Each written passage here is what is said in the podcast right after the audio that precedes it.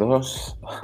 Soy Marc Estraes y antes de empezar con el episodio de hoy quería agradecer todos los mensajes de, apoyo y de ánimo, de que les está gustando la idea, el canal, que les han gustado los vídeos, los, los episodios, que les ha ido bien eh, por X razón, que les ha animado. Eh, viene todo también porque acabo de publicar el, el tráiler del canal en, en, Instagram, si queréis ir a verlo si no lo habéis visto. Y, para los que habéis visto y me habéis comentado, muchas gracias. Y los que no habéis comentado, pues estáis hoy aquí escuchando también, gracias por, por, por conectaros hoy.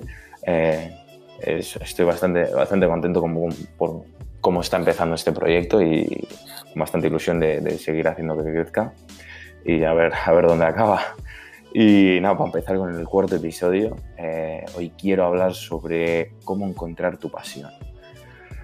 No, no va a ser un episodio en el cual os, os dé el antídoto de encontrar sentido en la vida, encontrar tu pasión y ya tenéis la vida resuelta después de escuchar este, este, este podcast, porque no, eso no es, no es así de sencillo.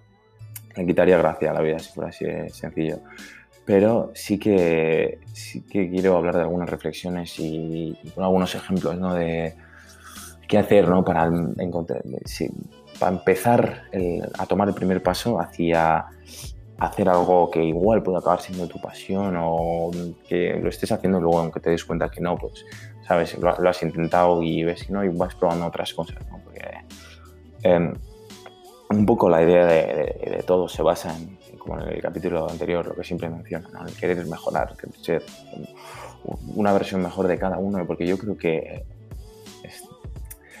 estar buscando la mejora de cada uno es, es clave. Yo creo que es aunque pensemos, no tengo tantos fallos yo como humano, no sé qué, yo creo que siempre se puede mejorar algo.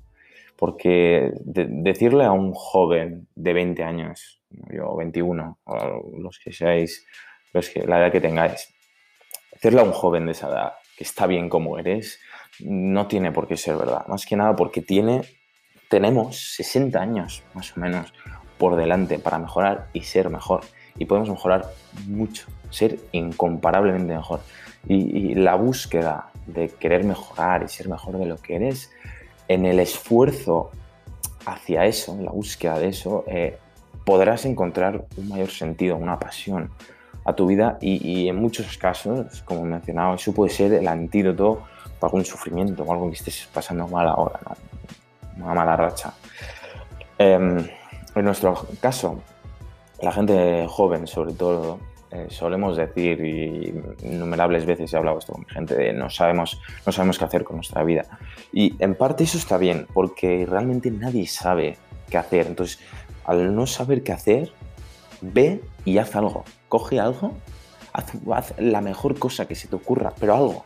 Prepara, prepara el mejor plan y, ve a hacerlo.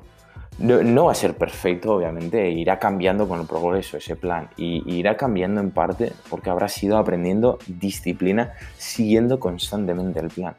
Y, junto con disciplina vendrá sabiduría con eso. Y, con sabiduría, pues serás, cada vez más capaz de preparar mejores planes. Porque, porque lo, que digo siempre, ¿no? un pequeño paso hoy hará que puedas tomar un paso un poco más grande mañana y un poco más grande al día siguiente. Y sin darte cuenta, habrán pasado dos o tres años y serás una versión extraordinaria de ti. Una versión increíble. Y, esto se, basa en las, palabras de, de, de Jordan, Jordan Peterson, un psicólogo eh, canadiense que lo vi en, una entrevista ¿no? y decía un poco este mensaje ¿no? Está bien que no sepas hacer qué hacer, pero ve y haz algo.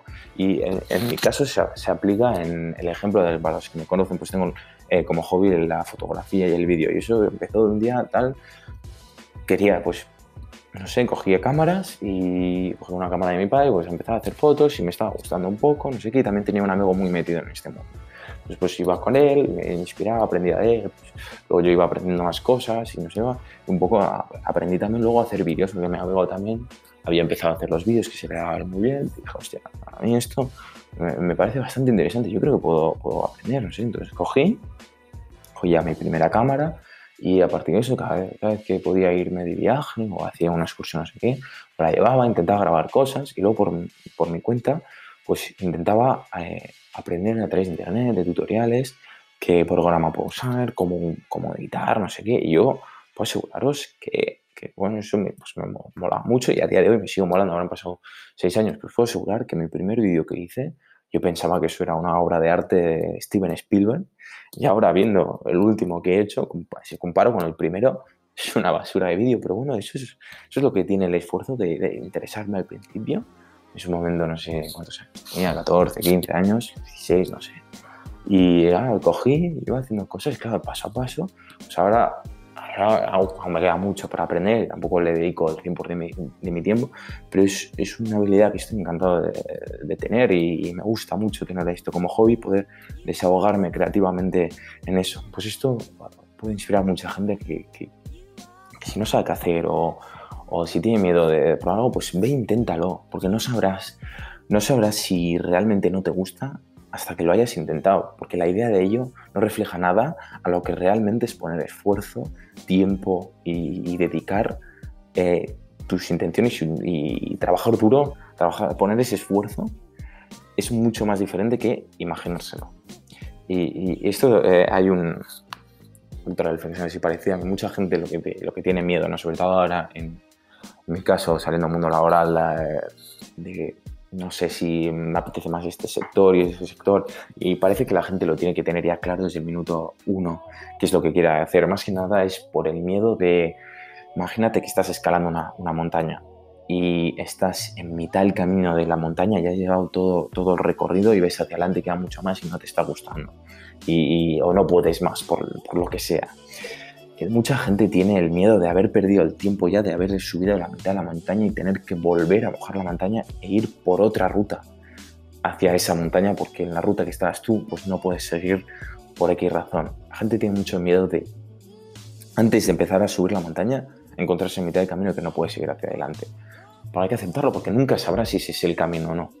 Hay mucha gente que sube la montaña y si puedes subirla desde el primer momento, lo habrás logrado a la primera, pero no tiene nada malo aceptar que hay que bajar la montaña y buscar otro camino hacia, pues en este caso, tu pasión o, lo, o tu sentido de la vida, lo que sea, si nos ponemos más filosóficos. Pero creo que es, es una buena analogía para pensar, ¿no? Y, y pues esto se basa en, en, en, también lo que mencionaba también en anteriores episodios, ¿no? Tener pequeños objetivos que al fin y al cabo van a acabar definiéndote a ti mismo con, disciplina y seguido de sabiduría, al menos en, el ámbito en el cual quieres enfocarte ahora en principio, ¿no? Y, y esto puede, ayudar mucho en, pues aparte de encontrar sentido de tu vida, como he dicho antes, o encontrar tu pasión, eh, pues a despejarte de igual problemas que estás teniendo entre mentales y salud mental también.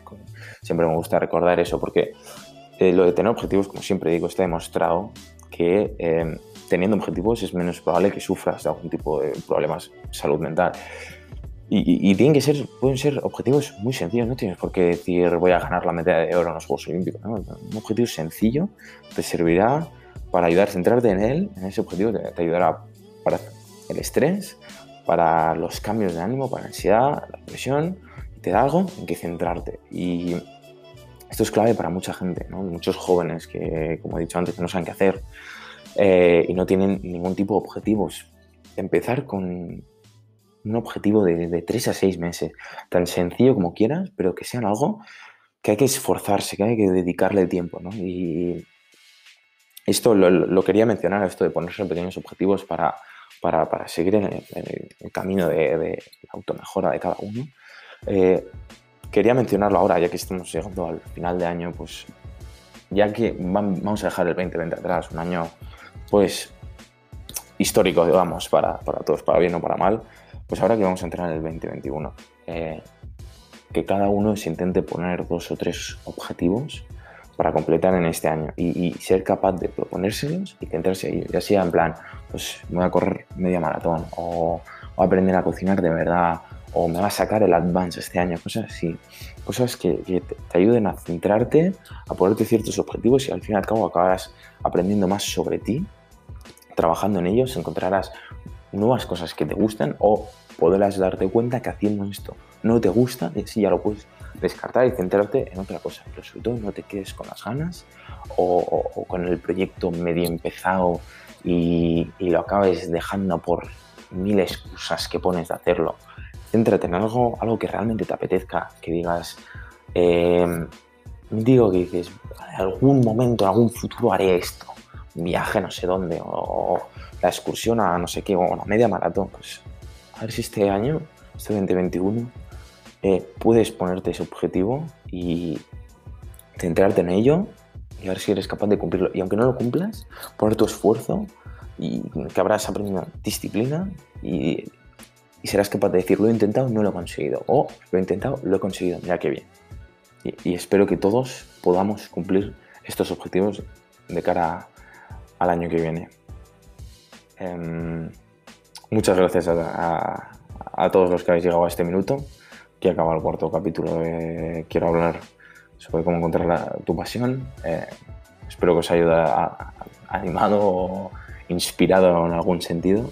Eh, cualquier cosa podéis encontrarme en Instagram, eh, estoy bastante activo por ahí. No os olvidéis de, seguir el podcast para, para, ver cuándo subo.